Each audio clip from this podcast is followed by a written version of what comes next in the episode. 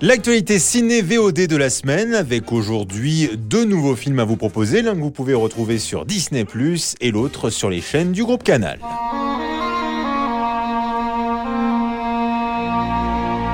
C'est l'un des nombreux dommages collatéraux de cette année 2020. Mulan, le film qui devait sortir à la base au ciné, qui finalement a été relégué sur la plateforme Disney+. Dans un premier temps, il fallait quand même payer en plus pour voir ce film, et puis finalement, maintenant, il est disponible pour tous les abonnés Disney+. Alors pour ceux qui ne s'en souviennent pas, Mulan, c'est ça. Une femme à la tête d'une armée d'hommes. Oui, en gros, c'est Jeanne d'Arc, mais version chinoise. L'Empire est menacé, un homme dans chaque famille est appelé à partir en guerre, mais comme papa est très fatigué, Mulan va prendre sa place dans l'armée et se faire passer pour un homme. Un homme de chaque famille devra se dévouer pour combattre Tu es un héros de guerre. Tu as déjà fait d'immenses sacrifices. Mon père ne peut pas combattre je prendrai sa place. Pas facile dans un premier temps au sein d'un régiment de cacher sa véritable identité, mais une fois le poteau rose dévoilé, Mulan va se faire accepter et devenir la grande guerrière car c'est son projet. Une fille vient sauver la dynastie.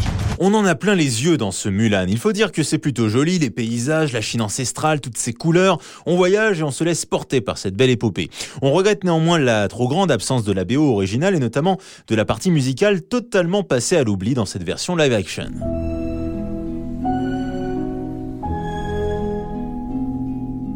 En voilà un univers bien mystérieux, celui de Benjamin Button, porté par Brad Pitt et son réalisateur David Fincher.